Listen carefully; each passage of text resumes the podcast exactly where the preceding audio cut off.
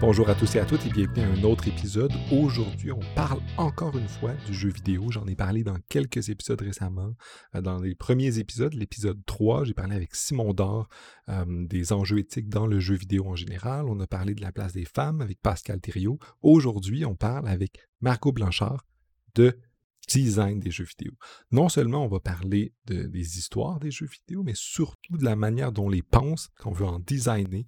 On va parler de l'industrie du jeu vidéo, de quelle manière on produit ces jeux-là, les tensions qui ont On va encore parler plus en détail des enjeux dans les milieux de travail, euh, dans le milieu de l'emploi, on va parler de coopérative, on va parler des jeux, encore une fois, de Paper Please, qui est un excellent jeu. On va parler de Orwell. Euh, on va parler de plein de jeux fascinants. On va parler aussi de Dwarf Fortress, un truc qui me fascine aussi, puis des enjeux économiques de leurs designers, des designers, des gens qui produisent ces jeux-là. Ça va être un épisode très appliqué. Alors, c'est de l'éthique appliquée, mais c'est de l'éthique appliquée à un milieu que j'aime bien. Euh, je vous encourage à écouter cet épisode-là en jouant à un jeu ou à penser à des jeux que vous aimez bien. Euh, ou du moins à, l'envoyer à des gens qui, ah, autour de vous, euh, sont des, joueurs de jeux vidéo. ça va être fascinant et je suis très heureux d'avoir eu cet échange-là. Très pragmatique, très pratique, mais qui montre que même dans, un milieu euh, professionnel euh, comme le design de jeux vidéo, il y a des enjeux éthiques qui ressortent parce que ça fait ça revient aux enjeux fondamentaux qu'on avait discuté avec Simon Dard, c'est-à-dire la, la, manière dont on présente des dilemmes éthiques dans les jeux, la manière dont les mécaniques du jeu amènent les dilemmes éthiques, dans la manière dont euh, les studios forcent leurs designers à peut-être pas euh, avoir des de, de pas créer ce genre de, de dilemmétique-là pour rendre le jeu accessible à un plus grand nombre. On va parler de studios indépendants, on va parler aussi d'une certaine design qui est très populaire. On va commencer avec ça, les loot box ou les designs de jeux qui sont en fait non éthiques, qui euh, misent sur euh, nos biais en tant qu'humains de favoriser les récompenses au hasard. On va parler de toutes ces questions et bien d'autres avec euh, Blanchard. Je vous remercie beaucoup et je vous souhaite une bonne écoute. Salut Marco, ça va bien? Ça va bien et toi? Très bien, merci. Je suis content qu'on trouve le temps enfin de parler d'un intérêt qu'on a en commun. J'ai déjà fait quelques épisodes sur le sujet des jeux vidéo, mais avec toi, on va aller approfondir la question du design. Je suis vraiment euh, très enthousiasmé qu'on fasse ça. Mais avant qu'on aille euh, dans le cœur du sujet, j'aimerais que tu te présentes un peu, puis tu me dises que ce qui t'a amené à t'intéresser aux enjeux éthiques dans le design des jeux vidéo, puis c'est ce, genre de, de questions-là. Puis c'est quoi ton, ton expérience dans, dans, ce monde-là? Je suis euh, conceptrice de jeux et donc en tant que conceptrice de jeux fait, ou game designer euh, en anglais, euh, bah, c'est vraiment l'aspect en fait des mécaniques de jeu que je vais comme travailler. Fait c'est vraiment les, les idées, comment, comment ça va de quoi être le jeu. Et après, je travaille avec les programmeurs et les artistes pour mettre ça en, en place. Et, mais avant, j'allais pour devenir chercheuse en histoire, en études féministes aussi. Euh, j'avais fait un mémoire en fait sur euh, l'histoire du, Les premières féministes sont intéressées en fait à la prostitution et à la traite, sexuelle en fait au début du XXe siècle euh, en Canada. Fait que ça avait vraiment des sujets qui étaient déjà très très engagés, on va dire, dans mon milieu universitaire. Et quand je suis arrivée dans, dans le jeu vidéo, finalement, bah tu sais, c'est sûr que j'ai amené ces enjeux-là un peu avec moi, cet aspect un peu social, un peu le côté aussi bah, le changement social forcément qui va avec euh, cette réflexion euh, sur l'histoire et sur l'histoire des femmes. Euh, puis j'ai gardé ça en moi. Puis c'est sûr que dans ma profession, je, je, je design pas de cette manière-là. Tu sais, on fait des jeux qui ne sont pas éthiques ou qui, ou alors ça va être dans des cadres de, de clients avec des contrats très précis. Euh, mais c'est pas, c'est plus mon métier entre guillemets précisément, mais ça reste quelque chose qui me titille et que euh, je continue de, penser, surtout bah, de jouer en fait à ces jeux-là. J'aimerais commencer par te poser une, juste une question de méthodologie peut-être, euh, parce que dans les épisodes précédents où j'ai parlé de jeux vidéo, j'ai parlé avec des gens qui font des game studies, des, ils ont étudié les jeux, mais ils les étudient un peu comme on étudie des, films. Peux-tu nous dire de quelle manière, c'est quoi ce que l'étude du design est différente? C'est quoi du jeu vidéo, puis de quelle manière est-ce que c'est différent de l'étude des jeux vidéo? Euh, oui, en fait, euh, quand moi je, vais aller voir des, travaux de recherche en design, ce qui va m'intéresser, c'est vraiment, euh, tu sais, euh, quelle, quelle, mécanique est utilisée pour faire ce jeu de simulation-là, comment on fait pour créer ces émotions. fait que c'est vraiment l'aspect un peu du travail du designer, de comment vraiment, c'est technique, en fait. On est vraiment dans une approche un peu qu'on pourrait euh, tu sais, par exemple, moi, au DESS, j'ai étudié dans le pavillon d'architecture à côté des urbanistes et euh, des, c'est quoi le terme déjà? Des euh, industries des, ceux qui font de, la conception industrielle. Fait vraiment tu sais on est vraiment dans le même pavillon à l'UDM pour dire qu'on est quand même c'est un aspect technique alors que en game studies ils sont en haut dans l'UDM et ils sont avec le cinéma en fait. Vraiment dans l'analyse des œuvres et du média alors que le design du côté finalement technique ça serait un peu comme dire que ben, le truc du cinéma, les gens qui étudient le cinéma, ils n'étudient pas comment faire les films, mais c'est quoi le message, le contexte socio, de, socio qui, dans lequel ils se trouvent, euh, le contexte social plutôt, les enjeux sociaux qui émergent de ça. Ça, ça, les distinguerait de ceux qui font effectivement les études de comment filmer, euh, etc., et faire, comment faire le montage, puis ce genre de trucs-là. Toi, si je comprends bien, euh, le design, c'est que les gens qui étudient dans quel contexte les jeux sont faits, leur histoire, mais toi, c'est l'aspect pratique de comment est-ce qu'on design les mécaniques à l'intérieur du jeu. non, c'est ça. C'est par exemple pour, euh, pour dire euh, récemment ce que j'ai fait comme petite recherche sur le design systémique. Fait que je m'intéresse, j'écoutais finalement une conférence sur comment on fait pour euh, comme créer une simulation qui soit engageante, etc. Fait comment on fait la cuisine pour faire le jeu en fait. C'est quand même ça qui est qui vraiment, c'est mon métier, c'est ça, c'est du coup mon intérêt et c'est sûr que euh, il y a peu encore de recherche dans le domaine, c'est encore un domaine émergent, mais qu'il faut vraiment différencier du Game Studies parce que ce ne sont pas les mêmes euh, objectifs, euh, on va dire, de recherche, même si c'est sur le même objet. Excellent. Je pense que ton expérience t'amène bien à voir les enjeux éthiques, les, la, perspective historique, parce qu'ultimement, il y a euh, une histoire dans le jeu vidéo qui soulève des enjeux sur la représentation des femmes, dont on a discuté mmh, déjà dans, dans, un autre épisode. Mais là, et j'aimerais qu'on mélange toutes ces expertises-là que tu as pour essayer de que tu nous dises un peu c'est quoi les, les enjeux éthiques qu'il y a dans le design du jeu vidéo. Parce qu'ultimement, quand tu nous dis que ton rôle de, designer, c'est d'être l'interface entre les artistes, les programmeurs pour mettre en application une idée de design dans un jeu. C'est quoi les différents enjeux qui, sont importants dans, ta discipline?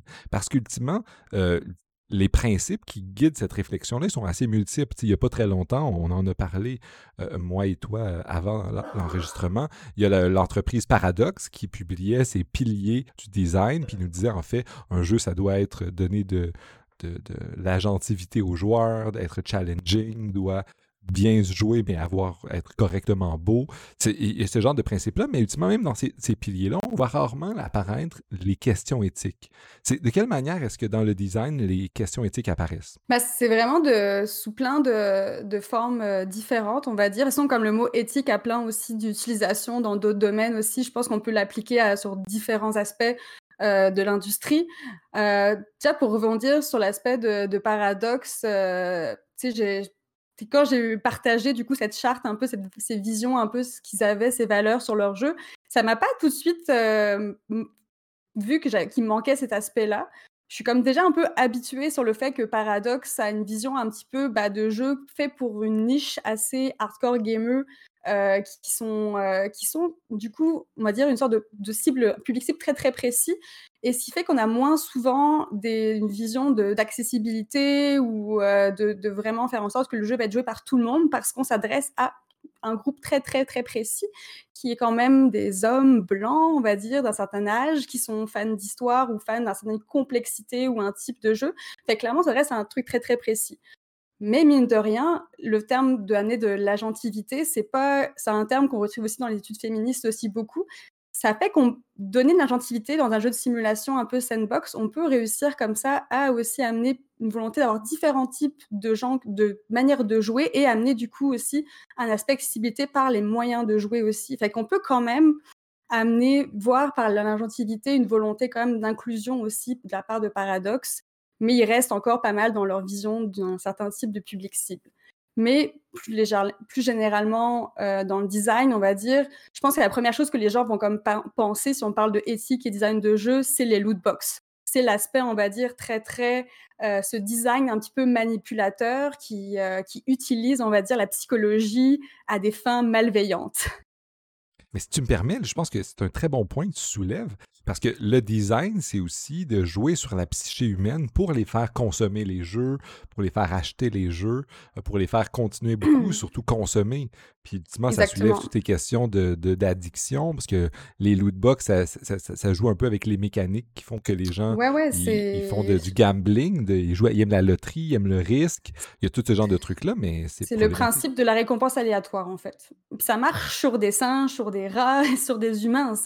C'est vraiment ultra basique. Si tu viens chaque jour et que tu donnes une un nombre de friandises différents, l'excitation à chaque matin pour voir qu'est-ce que je vais avoir va être beaucoup plus high, va beaucoup plus être forte que si je te donne la même dose chaque jour. Et ça, c'est juste scientifique.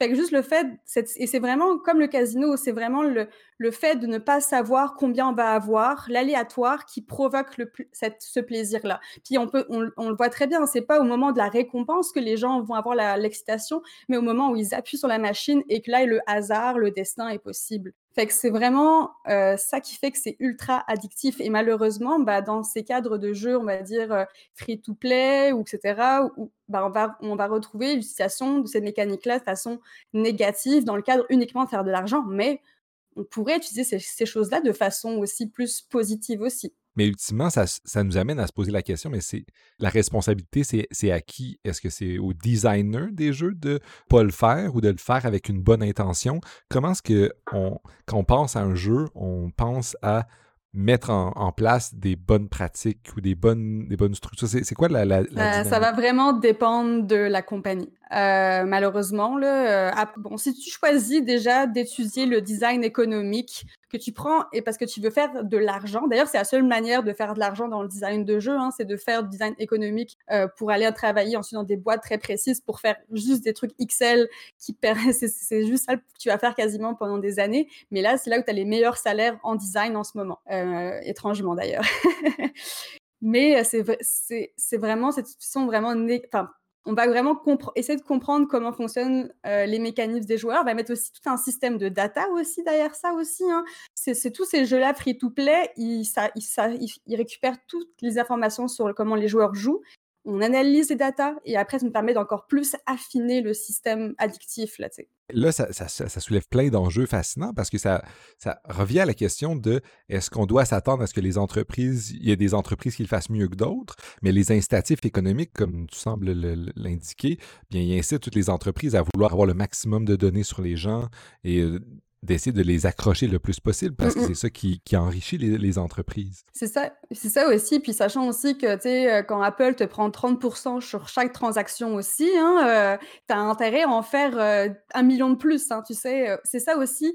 C'est vraiment un système pervers à plusieurs échelles et où, où aussi les, les studios sont eux-mêmes en fait prisonniers de ça aussi hein, à certains stades. Hein. Ah ben, c'est une super bonne question parce que tu nous montres un peu que l'environnement dans lequel on design des jeux est, est, poussé ou mu par plein de forces extérieures dont tu nous parles du 30% de Apple. En ce moment, il y a Epic qui poursuit Apple pour des pratiques monopolistiques problématiques. C'est une chose vraiment fascinante aussi pour des enjeux éthiques, euh, politiques et, autres. Et, mais, et publicitaires aussi. et publicitaires, effectivement. Ça soulève plein d'enjeux. mais là, ultimement, à, à travers tout ça, il y a des gens qui veulent faire designer des jeux pour avoir des impacts positifs, puis essayer de, de, faire les choses autrement. C'est là que, que, je voulais nous, nous amener. C'est quoi le, le design euh, positif? Comment est-ce qu'on qui, qui essaie ben, de changer les choses? Il peut prendre la forme déjà de faire attention aux handicaps euh, visuels, moteurs, psychiques aussi euh, quand on fait nos jeux. Fait que ça, c'est un, un, degré aussi où on peut faire attention aussi quand on design les jeux. C'est se donner aussi à est-ce que euh, du coup notre jeu pour euh, les daltoniens il fonctionne, sachant que 8% des hommes sont daltoniens, ce qui est quand même assez énorme. Hein. Fait que faut vraiment ah bah du coup à la place de mettre juste un code de couleur, on va mettre des formes pour être sûr et certain que euh, la personne qui est du coup colorblind puisse jouer au jeu de la même manière personne n'est pas colorblind. Fait que ça, c'est un élément aussi qui peut être vraiment pris en compte, puis qui est vraiment un nouveau euh, domaine aussi, je pense, dans le design, qui va prendre de plus en plus euh, de place dans les prochaines années.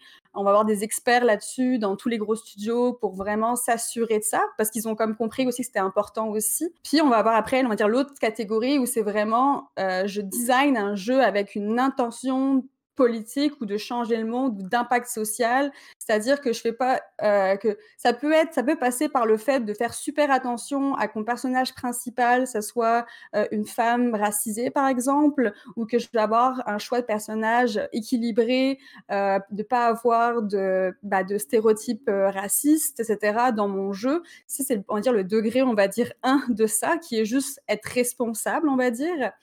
Et on va dire, après, il y a la seconde étape qui est vraiment, je, je crée un jeu avec cet objectif-là. Euh, fait que là, c'est vraiment un autre, euh, vraiment un projet qui demande un certain financement, etc. Fait que c'est une vraie volonté d'amener quelque chose de, différent euh, sur le marché. Puis est-ce, que ce genre d'idée-là, de quelle manière est-ce que ça vient? Parce qu'on peut imaginer, est-ce que c'est la pression de, de l'extérieur? Est-ce que les grands studios quand il, euh, il, essaie de se poser ce genre de questions-là, le premier enjeu que tu as soulevé, l'accessibilité pour les, les, les, gens, les malvoyants, euh, les daltoniens ou, d'autres choses. Est-ce que c'est les pressions extérieures? Est-ce que c'est les designers à l'intérieur qui, qui essaient de, de, de, d'amener ça? Est-ce que c'est la pression de plus petits studios qui euh, essaient de faire des, des, des jeux différents ou originaux? De quelle manière est-ce que... Je pense que c'est un mélange des deux parce que je pourrais parler de mon cas personnel où que, en fait, moi, mon Simon Dansereau, donc fondé euh, Triple Boris, bah, il est euh, daltonien. Fait que je peux te dire qu'il n'y aura aucun jeu chez Triple Boris qui ne sera pas euh, accessible sur ce plan-là. Ça, c'est certain, du fait même que la personne principale qui peut tester les jeux pour dire go, bah, il a besoin de pouvoir voir le jeu. fait que juste ça, déjà, juste d'avoir, ça donne vraiment, dans mon plan personnel, un éclaircissement. après, c'est sûr, ça va passer aussi par la formation des designers. Euh, savoir aussi qu'on est comme un jeune métier. Fait que, il y a comme il y a encore dix ans, on ne pouvait pas faire cette formation en game design. Fait que de plus en plus, on va avoir des gens qui vont être euh, des vrais profs de design, la recherche en design, qui vont pouvoir aussi nourrir ça aussi avec des trucs précis aussi. Fait que ça, ça va vraiment aider, je pense, la nouvelle génération de designers qui se vont passer, euh, même après moi, bah, ils vont déjà avoir ce bagage-là, entre guillemets, compris déjà. Puis après, oui, il y a un enjeu commercial euh, ou euh, de communication pour des grandes boîtes. Ça, c'est un autre enjeu aussi qui, eux, bon, bah, là, ils ont les moyens de le faire, on va le faire. Puis euh, en plus, on pourra faire un bel article, on pourra faire un truc là-dessus, on pourra. Ça, c'est toujours un bonus aussi. puis je pense aussi le, les vrais acteurs là-dessus, ce sont les, les, associations de personnes en fait handicapées ou de, qui demandent ça en fait. Et c'est eux les véritables gens qui poussent ça au quotidien.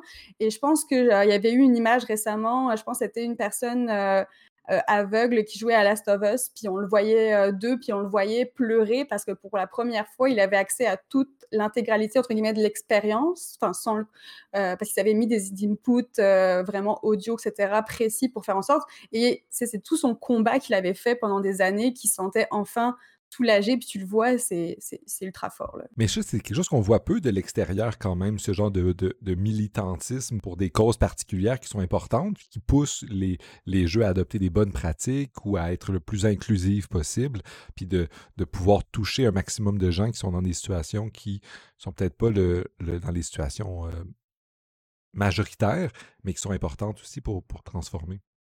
Non, puis c'est, euh, je pense que vraiment, euh, quand le jeu vidéo euh, va réussir à avoir cet aspect d'inclusivité qui va vraiment être dans son ADN, ça va être vraiment le fun parce que ça va permettre aussi d'avoir des gens, des, des gens plus divers qui vont rentrer dans l'industrie et on va aussi comme ça, c'est vraiment un cercle vertueux. Alors qu'en ce moment, on est un petit peu dans, dans l'inverse, encore un petit peu, mais en train de, de changer ce, ce, balance-là. Et qu'est-ce que tu veux dire par on est dans une situation inverse? Qu'est-ce que tu veux dire bah, Dans le sens qu'on a encore un cercle un petit peu euh, vicieux où euh, bah, on est en train de le, le, rapport de force est, clair. Là, il y a vraiment un rapport de force qui est clair en ce moment, mais euh, clairement, je veux dire, je pense pas qu'Ubisoft va changer du tout au tout euh, au, niveau, de sa direction, hein, parce que c'est toujours ça qu'il faut préciser. Hein, euh, les individus qui travaillent euh, chez Ubisoft ou dans d'autres compagnies individuellement, ils sont pas vraiment un avis de ce qu'est-ce qui se passe. Là, mais je pense que ça va encore être un rapport de force qui va prendre encore un petit peu et qui va vraiment prendre un changement de génération pour réellement que que ça, bouge pour vrai, parce que reste pour l'instant les objectifs encore euh, très capitalistes. Euh, même, on est encore, encore bloqué par ça, je pense. Et il faut vraiment aller par des initiatives plus euh, locales ou plus indie pour réussir à faire d'autres types de projets. Mais je pense que ce que tu dis nous amène directement à l'autre question que j'avais.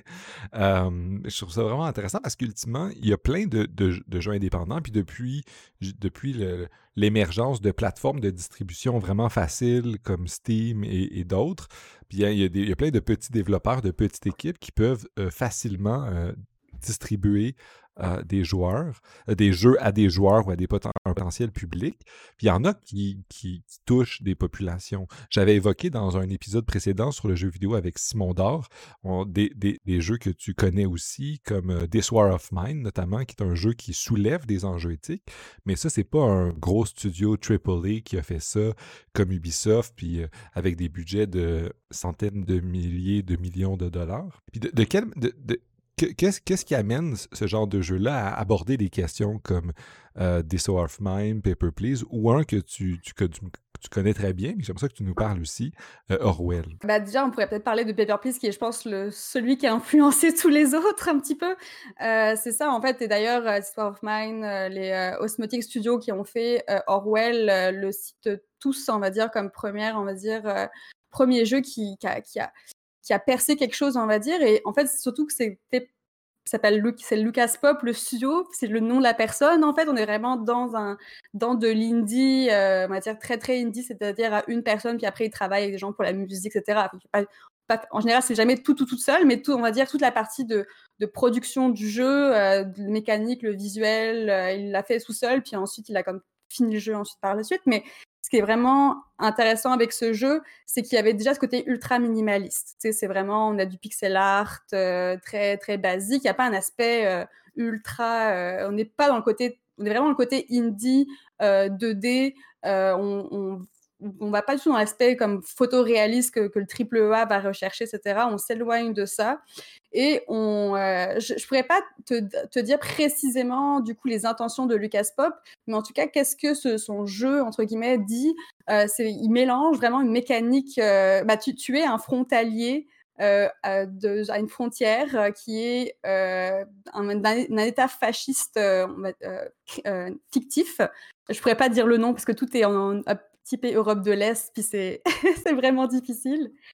Euh, fait que c'est vrai. Et en fait, toi, tu as ta petite famille à gérer, ta femme, euh, tes enfants. Euh, sais, fait qu'il y a un aspect un petit peu.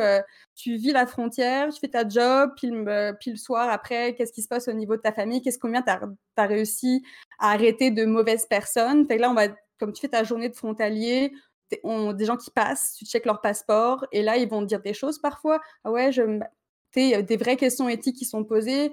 Euh, ma femme est de l'autre côté, elle est malade. Si je traverse pas, je sais que j'ai pas le bon papier, mais etc. Euh, laisse-moi passer quand même. Est-ce que tu fais une erreur? Est-ce que ta, femme va mourir de froid si tu as pas assez d'argent?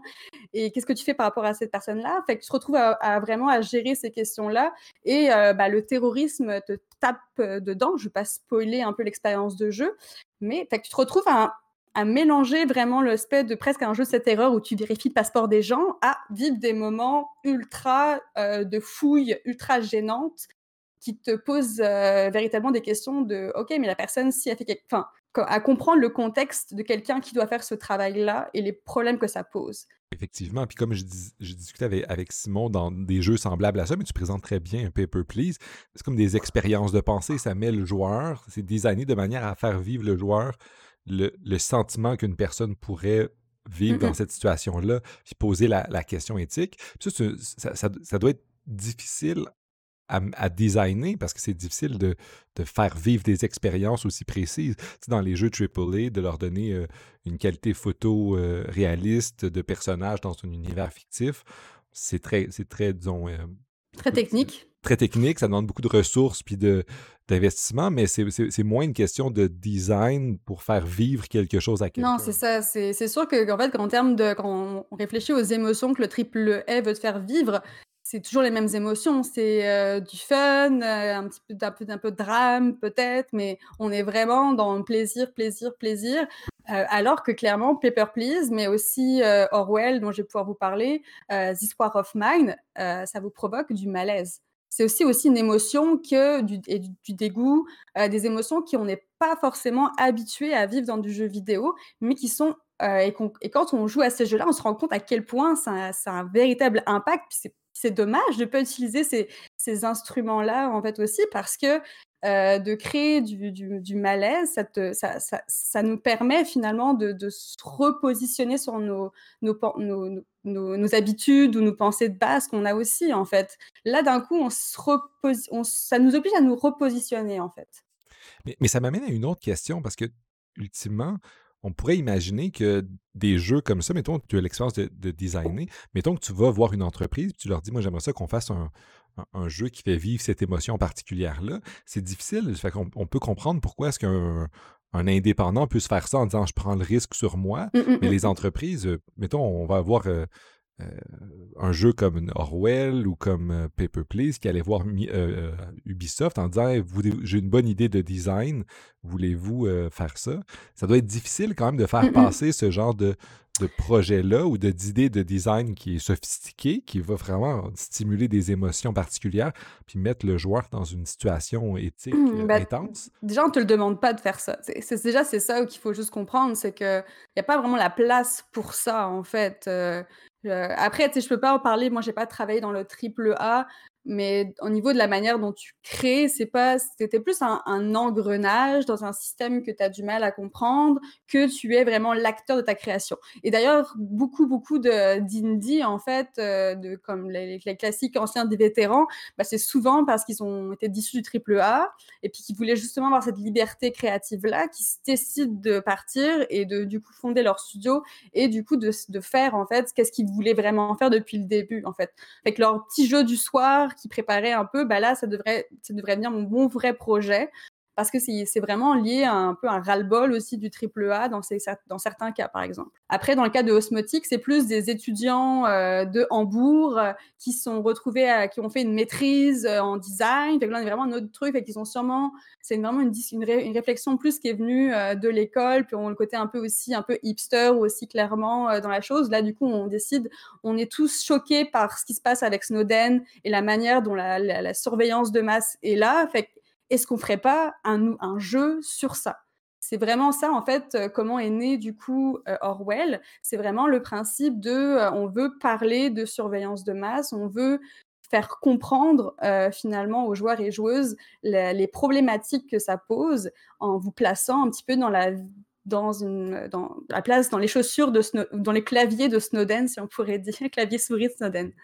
Mais avant de, parler du jeu précisément, tu, ce, que, tu me dis est intéressant parce que c'est le contexte académique, c'est le contexte qui n'est pas celui de l'industrie directement. Exactement. C'est celui où on te demande d'être créatif, où ils sont, entourés de professeurs, puis qui ont une liberté de recherche ou de créativité qui n'est pas celle des, grands studios non plus. Mais ils ont quand même accès à des gens mobilisés, motivés, le, qui est celui du mmh, mmh, monde mmh. académique qui entoure le jeu vidéo.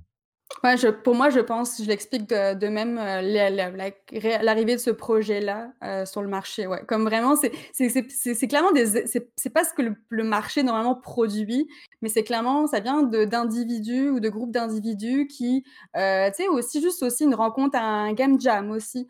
on a comme le cas de Accident, Accidental Queens qui ont fait plusieurs jeux qui sont des jeux narratifs. Moi, c'est comme ton téléphone, puis euh, c'est comme un témoin qui est bloqué, puis c'est comme un puzzle, tu veux prendre qui c'est qui est derrière, etc. Et en fait, c'est des questions LGBT euh, qui sont utilisées dans, dans ce petit jeu-là. C'est né d'une game jam. Finalement, elles ont, décidé de, elles ont décidé de créer un studio ensuite par la suite. Mais, euh, et d'après, d'aller voir les expertes sur les sujets, clairement, qui est question trans, on va aller voir une personne trans, etc. On fait vraiment attention à ça. Mais c'est clairement des personnes qui sont des Françaises, assez dans un milieu militant aussi. Fait clairement, c'est leur environnement qui les a amenés à avoir cette réflexion-là aussi sur le jeu et qui a fait, et aussi le hasard un peu de leur rencontre aussi à game jam. Puis est-ce que, est que je me trompe si je dis qu'ultimement, le fait que ces jeux-là indie aient une influence, soit euh, une réception, ça pourrait avoir une influence sur les gros studios. Parce qu'ultimement, il y a des, gros studios qui font des jeux avec certains dilemmes éthiques, euh, des, des dilemmes éthiques qui sont peut-être un peu moins euh, intenses que Paper Please, par exemple, ou que Orwell, dont tu vas nous parler un peu. Mais il y a beaucoup de gros, de gros jeux de rôle dans lesquels tu incarnes un personnage qui vit des choses, puis qui sont, mais, et qui euh, sont, qui questionnent quand même. Euh, fait, ultimement, qui mmh, mmh, mmh. questionnent parce que parfois, il y a certains designers qui disent, qui, qui présente quelque chose. On peut penser à des jeux comme euh, Grand Theft Auto ou qui te permet, qui permet aux joueurs de faire plein de choses qui sont euh, pas les plus élevantes moralement, si, sur le plan du genre notamment ou de ce genre de relations-là. Mais il y a des gens qui, qui, critiquaient ça, puis ultimement, il y a des gens qui ont voulu faire des, jeux qui sont plus respectueux quand même. Puis peut-être qu'en donnant l'exemple de, de, petits jeux indie qui ont un public quand même, ça pourrait motiver ou changer la, la perspective. Je ne sais pas, je, je, ben, En fait, il y a, euh, je ne pourrais plus être précise, mais c'était certains, euh, Ubisoft a une sorte de plus petit studio pour essayer de faire des tentatives de jeux plus euh, comme stylé indie. après, moi, je pense que c'est surtout en fait qu'il faut comprendre que pour faire un jeu comme This War of Mine, il faut vraiment avoir une intention claire. C'est vraiment un de tes piliers de ton jeu c'est cette transmission-là qui doit passer autant par la narration que par le visuel. Si c'est vraiment, c'est faut que tu vraiment tu réfléchis ça comme trame. Fait à partir du moment que ton studio euh, a un objectif uniquement commercial, bah, cette idée-là, elle est juste pas ah, bah, valable, à moins que le studio souhaite avoir une image euh, éthique, un peu comme 11 bits justement d'Histoire of Mine, et moi cultiver ça aussi comme un de leurs brands, de, comme un pilier de leur brand en fait. Fait que c'est là où et, je pense qu'on est vraiment un peu au début. Enfin, Handbeat, c'est un des, pionniers là-dessus, mais clairement, il va y avoir d'autres studios qui sont en train de se créer là-dessus, qui vont bientôt pousser de plus en plus. Puis on devrait avoir, de toute façon, je pense qu'on devrait avoir un meilleur, une plus belle constellation de studios indie en général, avec plus de diversité. Euh, et ça, ça va, ça va forcément aider à faire naître des projets euh, qui sont avec euh, une vision un petit peu différente. Euh, mais ça prend, des, ça prend aussi des financements. Fait que c'est là aussi où des financements publics peuvent aussi intervenir aussi. Ce serait aussi une autre question de comment aussi ça pourrait être aussi un critère beaucoup plus utilisé, par exemple, par le FMC, qui est principal, on va dire, financement public qu'on a, enfin, des jeux vidéo au Québec et au Canada.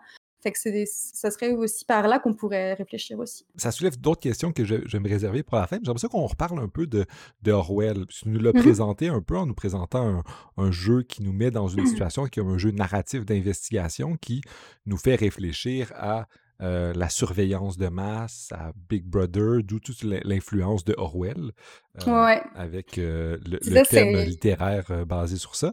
Mais puis tu nous as parlé aussi du fait que c'était lié à l'époque où, c'est encore de nos jours, mais au moment où c'était très présent dans les médias, de Snowden qui a fait des révélations sur les pratiques problématiques de surveillance aux États-Unis.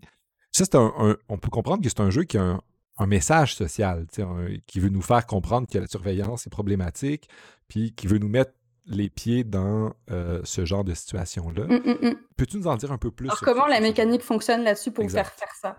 Euh, ben, en fait, le, jeu, c'est un jeu d'interface. C'est-à-dire, c'est comme si euh, ils avaient fait une fake application de surveillance de, surveillance de masse où toi, tu étais un, un, employé, tu te connectes, puis là, tu as accès, on va, on va dire, tu as ton ton chef NPC qui dit bon euh, c'est ça on a comme un terroriste à trouver euh, voilà son, euh, son information entre guillemets va sur son Facebook va sur son Twitter va sur son téléphone va récupérer l'information. Puis de là bah nous on va comme checker. Fait qu'il un vrai plaisir aussi de juste de stalkage hein, pour ceux qui aiment ça aussi hein. fait que tu vas aller checker ça. Puis là par exemple tu dois rapporter de l'information et parfois tu as plusieurs types d'informations que tu peux rapporter. Par exemple, euh, tu peux, euh, dans, le, dans le premier épisode, euh, tu peux rapporter le fait, à un moment donné, la personnage qui est comme potentielle personne terroriste, tu peux rapporter qu'elle dise ah je hais la police qui me retrouve dans un tweet un petit peu euh, énervé qui fait. Ou alors on peut choisir le moment où euh, elle, discute avec un, de ses amis puis non non pas je vais pas je suis pas violente envers la police mais c'est juste que j'en peux plus nanana, tu fais quoi? Tu choisis ce morceau là ou ce morceau là tout le jeu c'est ça finalement c'est qu'on te fait sélectionner des éléments différents euh, dans, dans, le premier épisode, Keeping an Eye, euh, c'est ça. Et de là, en fait, euh, selon ce que tu choisis, euh, l'histoire peut prendre vraiment différentes choses. Et toi-même, tu deviens un personnage aussi de cette conspiration-là, ces problématiques-là, en fait. Euh, je veux vraiment pas spolier, mais c'est vraiment, on te pose des choix très très difficiles et tu es comme, ok, genre le petit truc que j'avais fait au début, ça a eu un, ça a un impact. Et aussi, tu c'est aussi un plaisir aussi euh, narratif parce que tu vas comme comprendre un petit peu qu'est-ce c'est quoi euh, tout ce principe-là. Et ça va finalement parler de l'application de surveillance en tant que telle, finalement, en fait. et tu te mets à douter de tout, du NPC au début, tout, est comme euh, remis en question. Et dans leur second épisode qui est sur les fake news, bah là, tu crées littéralement des fake news, ils ont abordé cette thématique-là, en fait, des fausses nouvelles, en fait. Ça montre qu'un jeu vidéo peut, par l'objectif du divertissement, puis en touchant un peu, par exemple, le goût d'être d'espionner ou d'être un peu voyeur, mais ça fait passer un message sur des problématiques contemporaines. Mmh, mmh, mmh, pas, par, le mode de euh, voici c'est pourquoi est-ce que c'est mal, mais en fait tu vas le vivre, puis tu vas, ça va peut-être par l'expérience concrète voir euh, que c'est exactement. Et c'est ça en fait, euh, je pense la, la grosse différence, c'est qu'il n'y a pas une rhétorique euh, classique, une rhétorique euh, où je te donne euh, c'est pas bien, fais pas ça, etc. Non, c'est une rhétorique qu'on appelle, que, Yann Bogos, un chercheur, appelle la rhétorique procédurale, la rhétorique un peu du jeu vidéo. Et c'est une, finalement, c'est que c'est par les mécaniques que tu vas comme comprendre. Et cette, ce positionnement-là fait que bah, on te donne pas du contenu dans la gueule, c'est plus toi-même qui réagis à une situation, à des feedbacks, et tu dois faire des choix. Et, c'est beaucoup plus engagé. Tu es, vraiment un, actif là-dedans. Euh, ce qui est une grosse différence de quand tu es juste passif et qu'on te donne du contenu. Et ça permet aussi de pas, euh, un petit peu de manière un peu de, un peu de façon maïotique aussi, euh, en termes philosophiques, là. ça permet vraiment de, un peu comme Platon, au lieu de dire, on te pose des questions, on va dire, on te fait, on te met dans une situation euh, au lieu de juste dire euh, attention, ça brûle. Voilà, ça va faire naître, ça va accompagner la naissance de, la compréhension de, cet enjeu-là. Puis je pense que c'est aussi une manière de montrer des enjeux éthiques qui dépassent aussi une manière très traditionnelle de parfois on parlait de grands studios qui nous présentent genre le bien et le mal de manière très euh, très binaire. Il y a la chose terrible. tu, peux prendre, tu peux faire l'action vraiment terrible qui est caricaturalement méchante ou le truc qui est caricaturalement gentil. Mais là, tu vois que des fois, les gens, ils font des actions qui sont pas toujours parce que ce sont des mauvaises ou des bonnes personnes, mais c'est parce que le contexte les pousse à faire ça, puis ils expérimentent les pressions du contexte, puis ça fait comme tu dis. Exactement. Et puis c'est pas juste pour avoir la. En plus, surtout, ce qui est tellement dommage, c'est que tu as le choix méchant ou tu as le choix gentil, puis c'est le même impact de gameplay. C'est juste du flavor texte différent. Mmh et c'est là où c'est triste pour moi en termes même de comment euh, tu fais un impact narratif. Il n'y a pas d'impact narratif là, c'est juste comme te donner un. On est, on est vraiment un côté un petit peu de design trompeur ou euh, dans le sens qu'on veut juste. On te fait croire quelque chose qui n'existe pas, mais, c'est juste du. Il n'y a pas de gameplay, c'est juste de l'apparence un petit peu euh, pour te donner ce feeling là, mais c'est vraiment différent là l'expérience est vraiment pas la même quand même, comme tu dis, le gameplay. Non, ce qui est sûr, c'est pas, c'est pas ce qui est central. Ça va être le système de combat qui doit être fucking nice. Là, c'est ça mmh qui est les, vraies priorités en général. Euh, et donc, et bah, on pourrait parler aussi, c'est ça aussi, de la narration dans les, dans les jeux AAA aussi, entre guillemets, qui est souvent. Euh, qui peut être euh, du coup moins mis en avant, etc., malgré le, travail des, des narratifs, etc., des scénaristes qui essaient de, faire, au plus et de, monter quand même c'est sûr, je pense aussi des codes aussi du cinéma, aussi, euh, qui sont aussi qu'on retrouve beaucoup aussi malheureusement. C'est plus facile en fait de s'attacher rapidement, de faire comprendre. Et quand l'histoire n'est pas la problématique, bah tant mieux. Tu veux te débarrasser de l'aspect narratif, fait allons avec des stéréotypes pour gagner du temps, pour s'intéresser au combat par exemple. Ou, dépasser le, focus sur les combats, puis nous parler de la narration, puis que la narration nous amène à nous, à réfléchir sur, des enjeux. Ça doit être difficile sur le plan du design pour créer un bon gameplay qui permette de, faire ça. Mmh, mmh, mmh. Ben, je pense que c'est vraiment... Euh... Ben, le, comme, comme euh, on la, fameuse référence de Sid Meier que je pense que tous les designers euh, connaissent, qui est que, que ah, est-ce que euh, a game is a series of interesting choices. Donc vraiment que le jeu est une série de choix intéressants. Fait que si tu fais pas des choix intéressants, bah, peut-être que tu t'ennuies un petit peu. Fait que c'est vraiment une, manière de, s'assurer qu'il y a du plaisir. Et bah, le fait de avec des choix éthiques. Je pense que quand la narration permet réellement d'avoir des vrais choix éthiques, puis de voir les impacts aussi, de comprendre les impacts aussi, parce que parfois, malheureusement, certains jeux un peu systémiques te font pas comprendre exactement à quel point ta conversation a un impact aussi. Parfois, tu le vois même pas. Mais si le joueur est vraiment capable de le voir et que bah, ça, ça peut vraiment être un très, très, un moteur très intéressant pour faire euh, du jeu à impact social. Euh, parce que, mine de rien, euh, c'est ultra puissant de faire appel au jugement.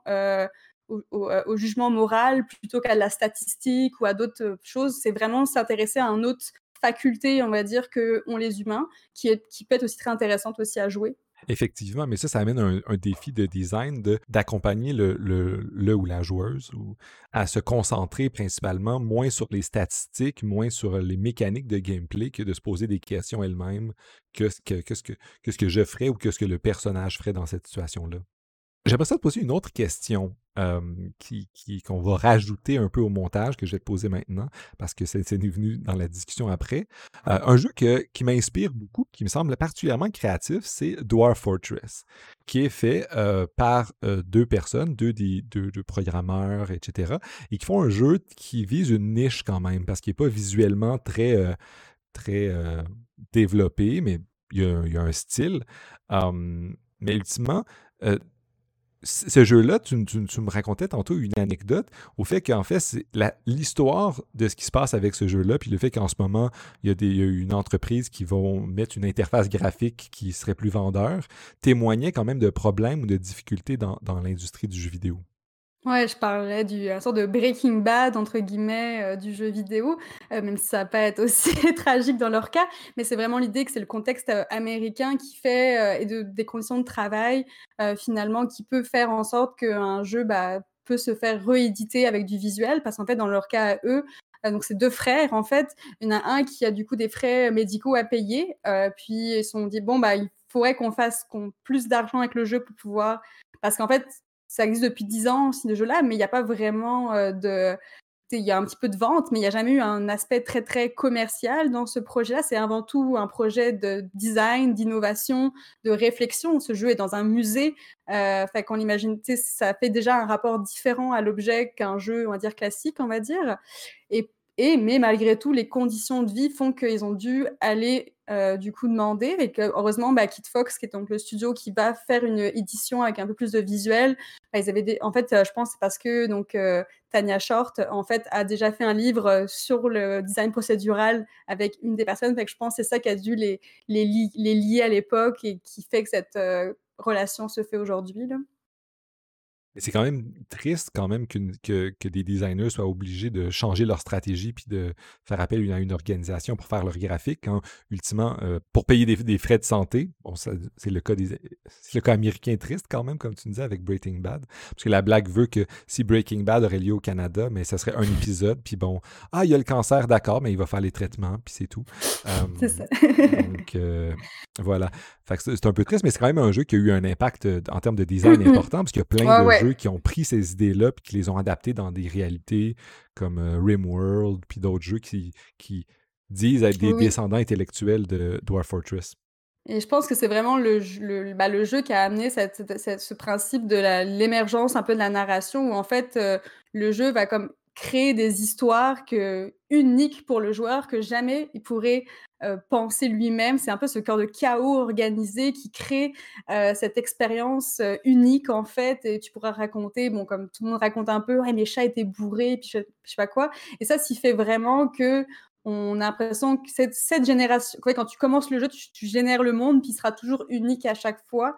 Et ça, qui sont vraiment, ça vraiment amené beaucoup de réflexion à plein de designers. Puis je pense encore qu'il n'y a pas encore eu encore un jeu casual qui s'inspire encore de ça. Puis j'espère qu'un jour il va exister parce qu'on on, peut encore, je pense, partir de Dwarf Fortress puis aller par, utiliser ce système-là puis aller plus loin encore.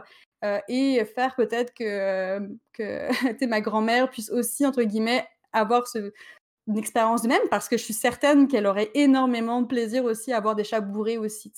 Mais c'est super intéressant. Mais ça m'amène à une autre question. Tantôt, tu parlais que, puis on aurait peut-être besoin de, d'autres types de financement que celui du marché, des ventes, pour pouvoir changer les choses. Puis peut-être aussi qu'il faudrait que le marché se développe pour d'autres types de, jeux. Mais ça, ça, sous-entend quand même qu'il faut faire quand même plus travailler de gens pour des jeux. On veut plus de jeux. Tu nous, disais que l'industrie n'était pas encore mature, alors il faut encore qu'il y ait des jeux qui se fassent. Mais ça, ça amène le fait que les. On, moi, j'aimerais qu'il y ait plus de jeux qui se fassent quand même, même si j'ai une quantité de temps finie dans ma vie.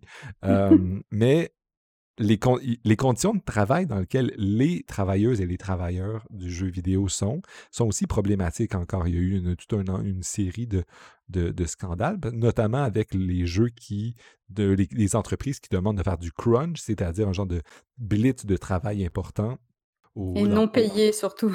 oui, voilà, et, non payé. Mais même si c'était payé, il y, a certains horaires que c'est pas, pas, pas bon pour la vie mentale si ou sociale payé, il, si c'était payé, il ferait pas travailler autant parce que Effectivement. Peux-tu nous en parler un peu plus, toi qui, qui, qui est moins une observatrice que quelqu'un qui est dans le milieu? C'est ça serait quoi des c'est quoi les enjeux qui, de la condition de travail? Parce que moi en tant que consommateur j'aime ça avoir des gens qui fassent des jeux vidéo pour moi puis comme on disait ben, j'aimerais ça qu'il y, en ait plus mais de l'autre côté ça ça demande qu'il y a des gens qui, travaillent dans ce milieu là fait que peux-tu nous en parler un peu plus? Ouais puis je voulais euh, aussi en parler parce que je pense pour moi c'est une des clés aussi pour comme avoir plus de jeux différents. Il faut que l'industrie aussi s'améliore au niveau de ses conditions de travail. Fait que c'est comme important d'en parler euh, juste pour ça aussi. fait que vraiment, je pense que pour le. Il faut vraiment voir qu'il y a plusieurs pratiques. Là, c'est vraiment une industrie assez diverse. Euh, entre du triple A, on va dire des studios intermédiaires entre euh, qui ont 100, 150 personnes, ou des studios indie qui vont de 1 à 30 personnes, 150 personnes. Vraiment, on a des formats et des tailles de, studios qui est très diverses et où s'exercent, on va dire, euh, les conditions de façon différente, selon les pays aussi, on pourrait préciser si on voulait continuer là-dessus. Euh, mais euh, on va dire, il y a quand même quelque chose qui ressort, c'est qu'il y a quand même une culture de la performance, une culture du métier passion euh, qui commence en fait dès l'école, qui, commence dès la, la première game jam. D'ailleurs, si tu voulais que je précise, c'était quoi une game jam ou, Je pourrais le faire. Je, je, pense que c'est une bonne, bonne idée de définir c'est quoi pour les, celles et ceux qui nous écoutent. Fait qu'une game jam, en fait, à la base, ça vient de la culture vraiment technologique. On faisait des, euh, des hacks, euh, des, week-ends de bah, de, hacking, pas de hacking, mais de, de programmation, finalement, des hackathons. Euh, fait qu'il y a la version, on va dire, euh, euh, jeu vidéo, où du coup, en une fin de semaine, on, on, se donne un thème, on est par équipe, et on va passer toute la fin de semaine à faire un, un petit jeu, en fait. Et il y aura un concours, peut-être, etc. Mais ce qui est intéressant, c'est que bah, comme mon ma première game jam, bah, j'ai voulu la faire sans dormir ou très peu dormir parce que j'avais cette idée-là de ah oui, mais il faut absolument se donner à fond, etc. Puis euh, genre juste après, étrangement, euh, je suis tombée malade, petit rhume et tout. Et comme et puis là, mon prof euh, m'a vu, c'était comme ah bravo, vous avez gagné, vous avez été vraiment, vous avez fait une super belle performance. Mais là, il, il voit que je suis malade, puis là il fait ah attention quand même, tu vois, le, le... et finalement, je, ne le voyais même pas encore à ce moment-là, parce qu'il y a tellement cette envie-là, c'est comme, c'est, ah, c'est ma passion, c'est mon truc, je veux donner à fond, et malheureusement, cette culture-là, elle, elle est parfaite pour le capitalisme, euh, qui en fait, qui fait que, bah, les, et pour les gros studios, parce qu'ils vont comme vont vraiment prendre ces jeunes qui sortent, euh, qui sont ultra méga motivés, qui sont ultra fans, euh, et bah, ils, vont les faire travailler, les utiliser euh, et parfois, bah, ça, il y a des problématiques de santé mentale, de burn-out, euh, de dépression, euh, etc., qui se rajoutent à ça, qui peuvent du coup se, mettre en place. Et qu'est-ce qui se passe? C'est que quand ils vont avoir une famille à 27 ans, 25 ans, bah, ils partent de l'industrie. Là. Et hop, fait que, et, ce que ça fait, c'est que ça empêche, en plus d'avoir une maturation de l'industrie où on aurait vraiment une vraie transmission de génération, euh, où, euh, où, véritablement, bah, il y aurait vraiment de tous les âges dans l'industrie. Là, en ce moment, il y a un peu presque un effet aussi d'agisme, où comme c'était trop, trop, comme pas, comme un peu trop vieux, ça va pas aller non plus. Et ça fait partie un peu de cette vision-là. Et, euh, et là, en plus, donc là, le crunch, euh, où là, on fait donc travailler, euh, comme sur des périodes euh, parfois plus ou moins longues. On dit, ah là, il y a la telle date qui arrive, c'est, il faut finir. Et ça, c'est parce que souvent, il y a des problèmes de planification, de management, et il n'y a pas une volonté de dire, ah, il faut qu'on prenne en compte les vraies conditions. Non, c'est malheureusement les conditions plus financières qui sont les vrais arguments et qui font que ces personnes-là se retrouvent à, bah, à faire ces crunchs-là. Euh, puis, euh, bah, que ça a un impact. On quitte l'industrie. Les, programmeurs, souvent, bah, ils sont mieux payés dans d'autres domaines, fait qu'ils vont juste s'en aller en fait, puis travailler euh, pour d'autres boîtes, certains du, jeu vidéo. Mais c'est vraiment, euh, vraiment problématique. Mais cette, vision-là un petit peu du jeu vidéo, je pense qu'elle est en train bah d'être remise en cause réellement, la pratique du crunch euh, aussi. surtout qu'on sait que, on sait que scientifiquement parlant, ça fonctionne pas c'est juste ça déjà, juste le dire. Là. Les gens sont pas efficaces, ça nuit à l'organisation et à tout. Là. Non, c'est vraiment ça, ça provoque les erreurs. En fait, c'est, vraiment le, à moyen terme, les impacts sont tellement désastreux euh, que c'est pas valable de le faire en fait et ça va ça crée plus de problématiques que ça en résout sur le moment directement et en plus au prix de la santé de personnes euh, ce qui est je pense comme important de préserver euh, et puis aussi bah, les, studios qui vont euh, bah, après que tu as fait ton contrat ton de projet bah, on n'a pas besoin de toi fait qu'on te vire ça c'est aussi une pratique abusive aussi euh, voire même des studios qui gèrent pas très bien leurs affaires puis qui se mettent à, qui ferment aussi. Euh, des gens qui ont eu subi trois fermetures de studios dans leur carrière, c'est quand même assez impressionnant. Euh, mais bref, si vous voulez en apprendre sur ça, il y a un excellent épisode, un patriote, un patriote américain de Hassan Minaj sur Netflix que je, vraiment je vous, je vous propose de regarder. Puis vous allez voir la version un peu états-unienne qui est quand même assez dark. Fait que vraiment ça, ça résume bien ça. Puis je pense qu'on peut parler peut-être de solutions.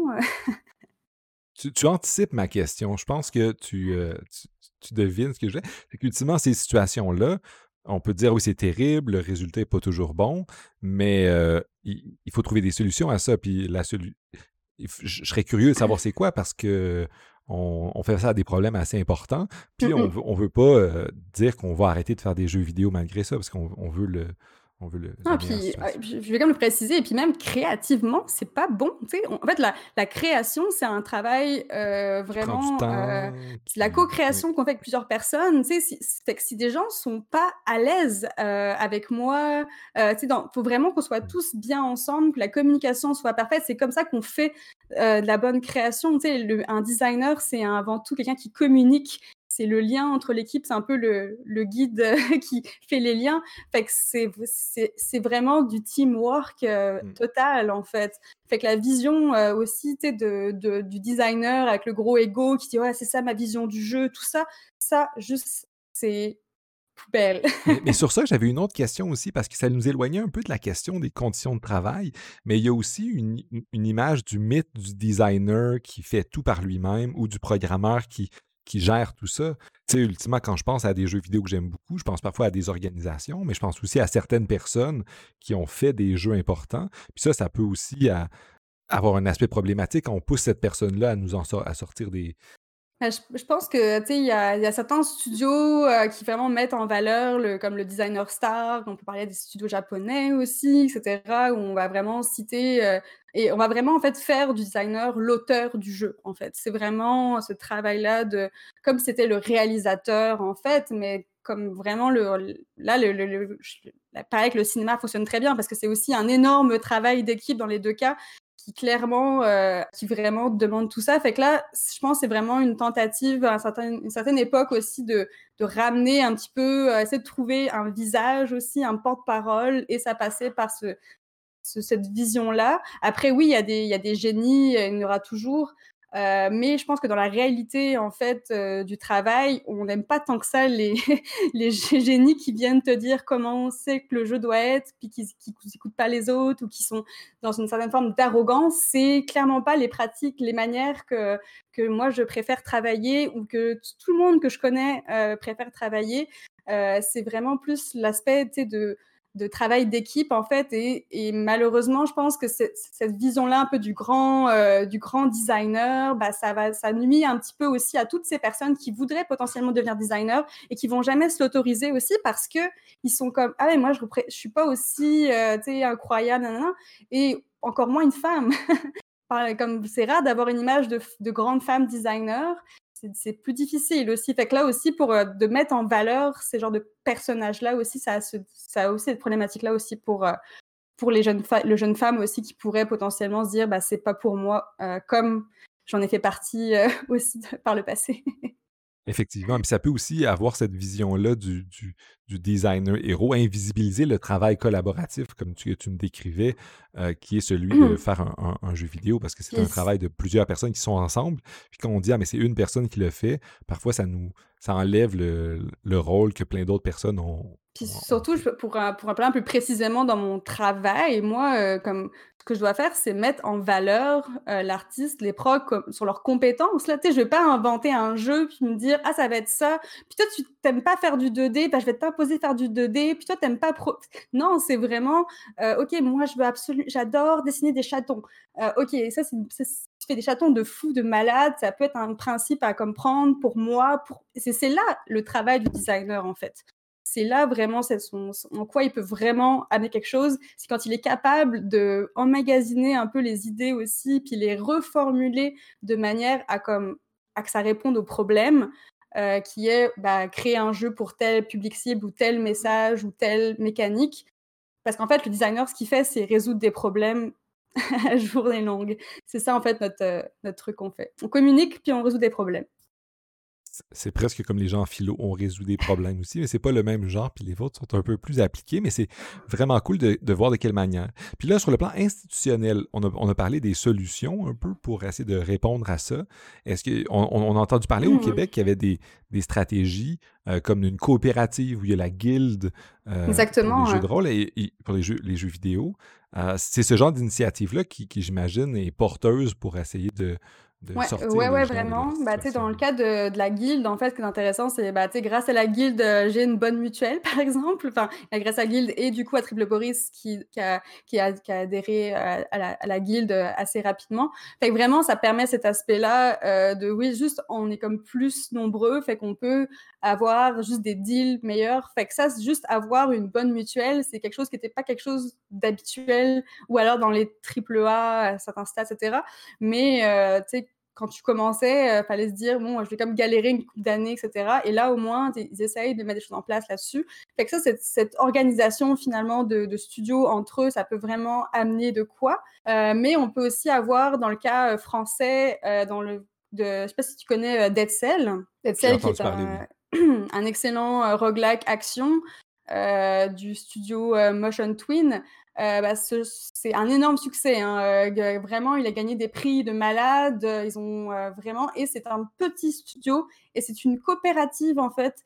Fait que tous les individus ont, sont, payés au, au, même salaire selon le temps qu'ils travaillent. c'est vrai, tous les choix sont collectifs. fait que ça, par exemple, c'est quelque chose qui existe, puis qui, bon, dans leur cas, eux, ils ont une chance de malade aussi quand même. C'est beaucoup, beaucoup de travail aussi. mais ça je veux dire, ce studio-là, il, lance vraiment une possibilité pour plein d'autres de, penser aussi un studio de cette manière-là. Euh, puis d'ailleurs, ils veulent rester euh, peu nombreux, hein, ils veulent pas embaucher, etc. On va rester un nombre, justement, la démocratie peut se mettre en place. Parce que c'est ça aussi, c'est des vraies expériences démocratiques aussi de comment on travaille ensemble, qu'on peut se poser à travers ce genre d'expérience-là.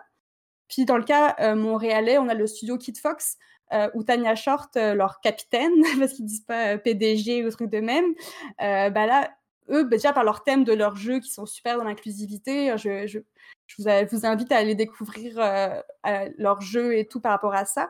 Mais Tania Short est vraiment une, elle a fait beaucoup, une grande porte-parole sur beaucoup de domaines, dans le design notamment, mais aussi elle a beaucoup défendu l'anti-crunch. Euh, et euh, vraiment, ça, ça. Et ce qui fait que dans son, studio, bah, on travaille que 6 heures par jour. Puis ça, comme mine de rien, le studio il fonctionne, c'est pas comme s'il s'arrêtait du jour au lendemain non plus. Euh, oui, ça pose des, problématiques différentes de comment tu organises ton travail, etc. Mais c'est possible de penser son travail différemment dans ce genre de structure-là. Mais tout simplement aussi dans des studios qui, sont, qui font attention à leurs employés. il y en a quand même une comme quelques-uns, il y en a quand même pas mal dans, parmi les studios indie à, Montréal, des studios qui font vraiment attention euh, aux conditions et tout, il y en a.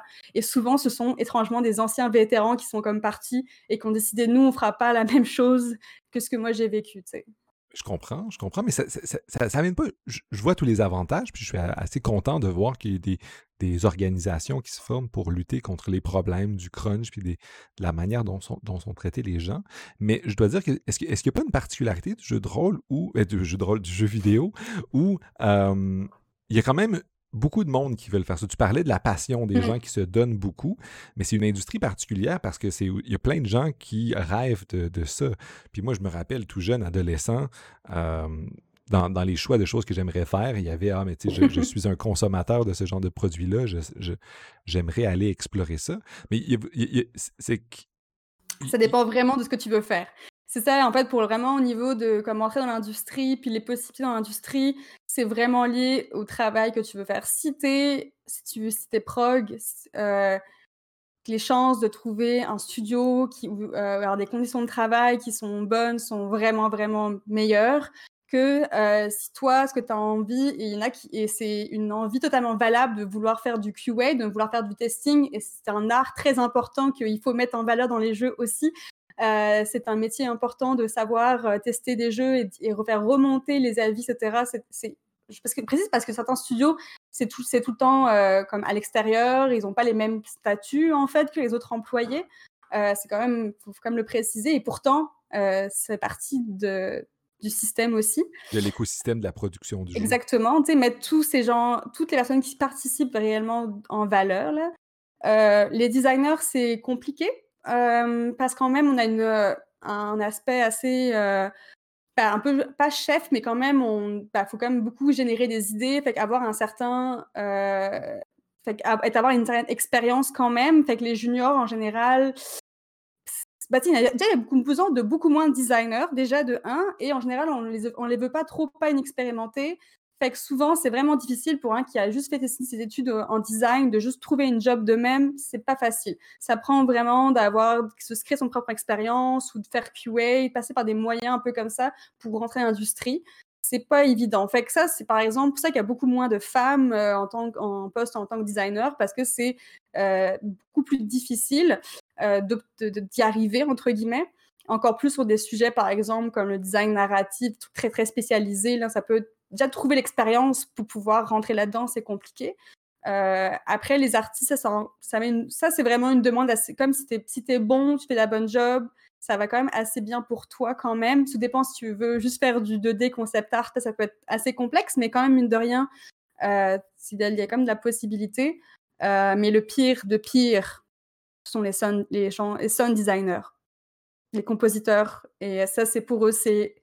Il y en a tellement peu besoin dans l'industrie que là, il y a, vraiment trop de personnes qui veulent faire ce métier-là et il y a très, très, très peu de postes. très, très compliqué. Euh, mais c'est comme dans le cinéma euh, là-dessus. Là. Mais j'ai encore plein d'autres questions sur plein de sujets, mais je pense qu'on a quand même fait le tour des enjeux importants. Euh, tu nous as super bien présenté c'est quoi les enjeux qu'il y avait dans le design.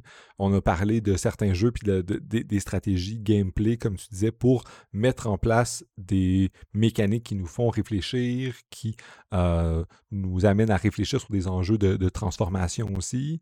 Euh, notamment ce que tu appelais très bien, j'aimais bien des jeux à impact social, je trouve ça très très cool. puis ultimement, on a parlé encore des, des problèmes, des conditions de travail des travailleuses et travailleurs dans ce milieu-là, puis des différentes solutions qui, ressortent. je te remercie beaucoup. Je pense qu'on a fait euh, on, a fait un grand tour de plein d'enjeux importants qu'il y a en particulier, en particulier, en particulier dans le, design à des jeux vidéo. je te remercie beaucoup, ça a été un plaisir. C'est un plaisir euh, partagé.